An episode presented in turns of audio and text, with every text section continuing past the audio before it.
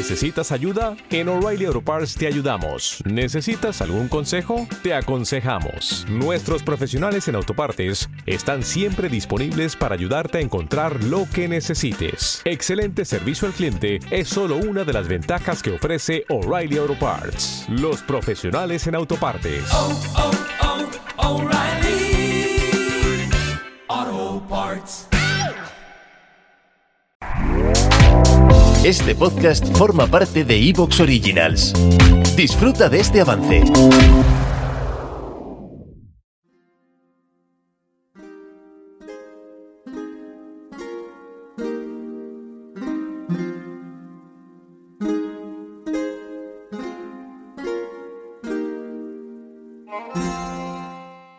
En el pasado año, nuestro amigo Marcus Polvoranca nos habló de hechiceros de Covadonga, de Reyes Magos, de Asturias y de la conspiración de Campus Stellae.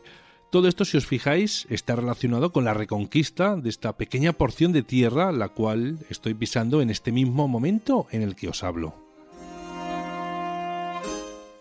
Marcus nos vuelve a deleitar con un nuevo ejemplar centrándose en el siglo IX y los acontecimientos que rodean a las misteriosas luchas entre cristianos y musulmanes, sin olvidarse de esos habitantes llamados Atlantes. No quiero hacerle esperar mucho más porque tiene muchas cosas interesantes de las que hablarnos y por ello le damos ya la bienvenida. Hola Marcus, bienvenido de nuevo por Misterioso Universo en la Red. placer como siempre y encantadísimo de, de empezar el año con, con vosotros. Me siento muy a gusto aquí, la verdad. Muy bien, pues nada, igualmente, la verdad estamos encantados de tenerte de nuevo por aquí para hablarnos de este tema tan polémico, a la vez que le gusta a la gente, ¿no? Con es el tema de la reconquista. Y de esto es el último libro del que nos vas a hablar, La reconquista mágica, las coordenadas secretas del reino perdido, que has, es- has editado a través de la editorial Sierra de Dragón, que es tu propia editorial. Bueno, pues eh, los varios trabajos que llevas publicados acerca de esta reconquista, Marcus, ¿crees que todavía queda mucho más que contarnos? Sí, yo creo que sí y espero que sí también, ¿no? Porque tengo previsto todavía estar unos cuantos años más con la Reconquista. Date cuenta que son un puñado de siglos que estuvieron, que estuvieron, que se pueden, eh, que se pueden incluir dentro de, ese epígrafe de la Reconquista y apenas llevo un par de siglos, ¿no? Todavía. Entonces yo creo que sí, yo creo que sí todavía hay, incluso ahora ya que acabo de sacar la tercera parte, eh, echo la vista hacia atrás y miro la primera y la segunda y todavía seguramente añadiría algo más con lo que voy aprendiendo, ¿no? Es, es una carrera de fondo a largo plazo y yo creo que sí, que todavía habrá reconquista. Espero que la gente no se asuste, ¿no? Que digan, este tío viene a darnos otra vez el coñazo con la reconquista, ya va a convertirse en un, en un No, hombre, clásico. no. Pero yo por lo menos me lo paso muy bien.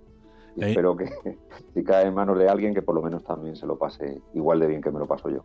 Bueno, estoy seguro de que si yo por lo menos me lo he pasado pipa leyendo tu libro, que mm, como siempre digo es un libro que se lee se lee solo porque es es muy o sea fraccionas en muchos eh, capítulos que para mí es eh, para mí es esencial a la hora de leer estos libros porque le puedo dedicar el tiempo que, que voy teniendo que voy sacando más bien poquito a poco y lo he disfrutado a tope con, eh, con el tema este de la reconquista mágica.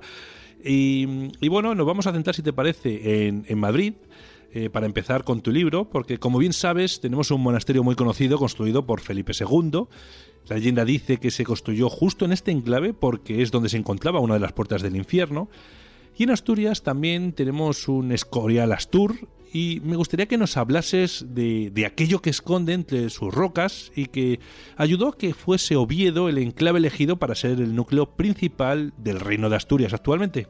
Sí, yo comienzo esta tercera parte de la Reconquista en Oviedo, porque bueno, dentro de la historia del reino de Asturias llega un momento en el que Cangas de Onís, que había sido la primera capital del reino, por, un- por motivos que las crónicas no, no mencionan, ¿no? simplemente eh, hablan de que la, la capital en un momento dado, en- concretamente en el reinado de Alfonso II el, el Casto, pasa a Oviedo. Sí que había habido ya anteriormente algún intento de cambiar de, de sede, de trasladar la sede de Cangas de Onís a otros lugares, en concreto a, Pravia, pero es con Alfonso II, eh, con, en, este reinado cuando, cuando eh, Oviedo se convierte en, en la capital. Es curioso, ¿no? Porque era un lugar en el que no parecía haber habido una ciudad anteriormente, de alguna manera se, se funda en un solar eh, que parece ser que había habido antes un, monasterio, pero no, era una ciudad antigua, no había una tradición de, ciudad en ese, en ese lugar.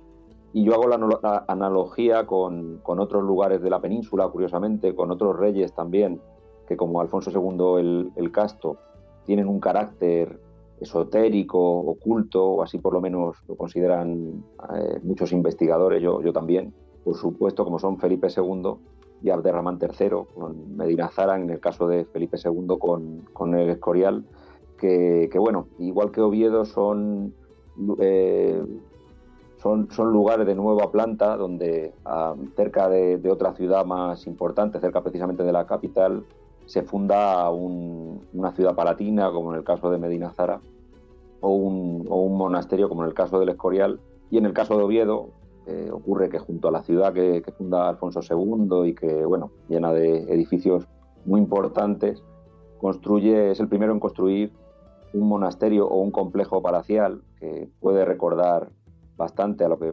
pudo haber sido Medina Zara y, el Escorial junto a, junto a Oviedo, ¿no? También eh, contradiciendo la, eh, la, idea general que se tiene de esta época, de la época de Alfonso II, del, del siglo IX en general, como una época de atraso y de, carencias. Y sin embargo tenemos un rey que, construye una ciudad de, la nada y construye un complejo palacial como si la propia ciudad no, no, hubiera sido suficiente, ¿no? ¿Y cuál, ¿Y cuál es ese tesoro ¿no? que escondían ah, que allí? O eso es lo que al menos creemos que había escondido ahí en, esa zona, porque era tan importante ese tesoro.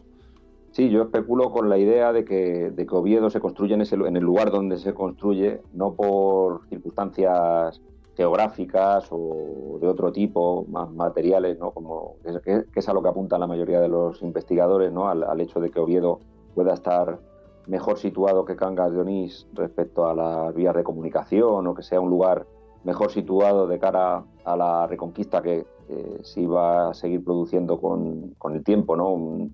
una, una situación más de cara al inminente salto hacia el resto de la península que, según estos investigadores ya estaban proyectando estos reyes de Asturias.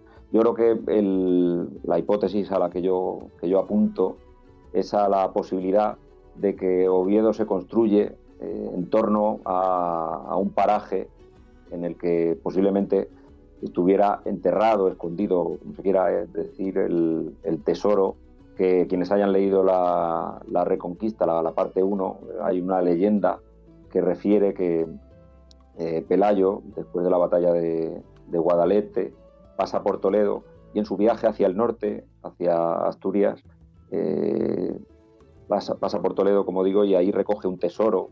En, las leyendas siempre se habla de tesoro y quiero advertir que posiblemente no sea un tesoro material, sino que sea un tesoro de otro tipo, algún tipo de, saber o algo que finalmente le permitiría la, victoria en, en Covadonga y la leyenda dice, la tradición sitúa, este tesoro precisamente en un lugar muy próximo al, lugar de Oviedo. Yo mi hipótesis es que Oviedo, ese, traslado de la corte hacia este lugar, responde más a, la proximidad a, ese tesoro, a la posibilidad de que ese tesoro pueda servir para, que esos reyes de, Asturias eh, bueno, pues lleven a cabo la, hazaña que les hará tan, tan conocidos con, con posterioridad por, bueno, por haber conseguido ensanchar hasta límites que posiblemente en aquella época era algo eh, que nadie, nadie pensaba que pudiera ocurrir y, tal vez lo, consiguieran gracias a ese tesoro y a esa, esa proximidad del, lugar en el que se erige Oviedo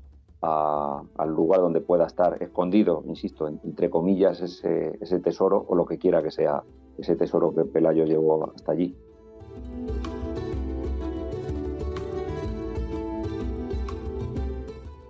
Bueno, como mencionas, este tesoro fue clave ¿no? para esa, esa guerra, ¿no? para conseguir derrotar a esos musulmanes y expulsarlos del reino Astur y, como bien dices, ampliar esas fronteras.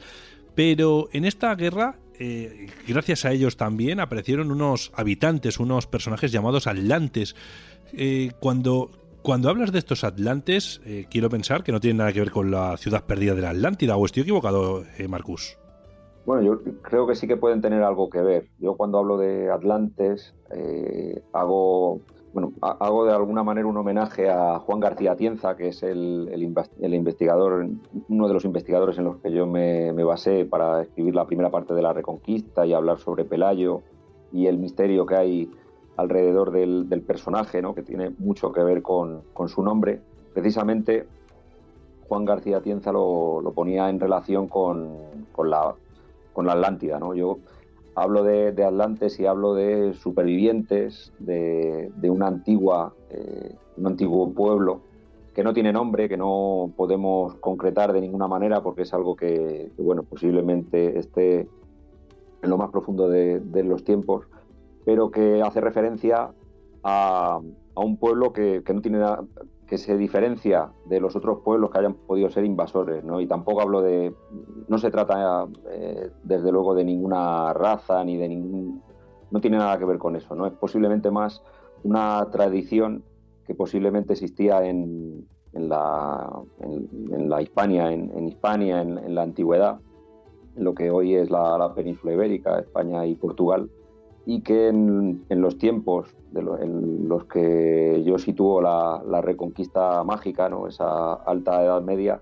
todavía era algo, algo vivo, algo que existía y que estaba en, en, batalla o en lucha contra los que en aquel momento eran invasores, ¿no? aunque luego la historia no haya querido incidir mucho en eso, ¿no? pero eh, por un lado estaban los, los visigodos y sobre todo los francos, que, tenían mucha importancia en lo que eran los reinos cristianos, y por otro lado los, los invasores musulmanes. Y en medio de esas luchas, lo que yo llamo Atlantes, pero que en realidad es bueno, el, el, pueblo, lo que podía quedar de esa tradición antigua, de esa cultura antigua, que por qué no sí que puede tener algo que ver con, con la Atlántida, porque, porque bueno, eh, hay numerosos misterios que están vinculados con esa, con esa civilización misteriosa que menciona Platón en el, mítico diálogo y que yo creo que, detrás, que está detrás, desde luego, de muchos de los misterios que rodean a la península y la antigüedad de la,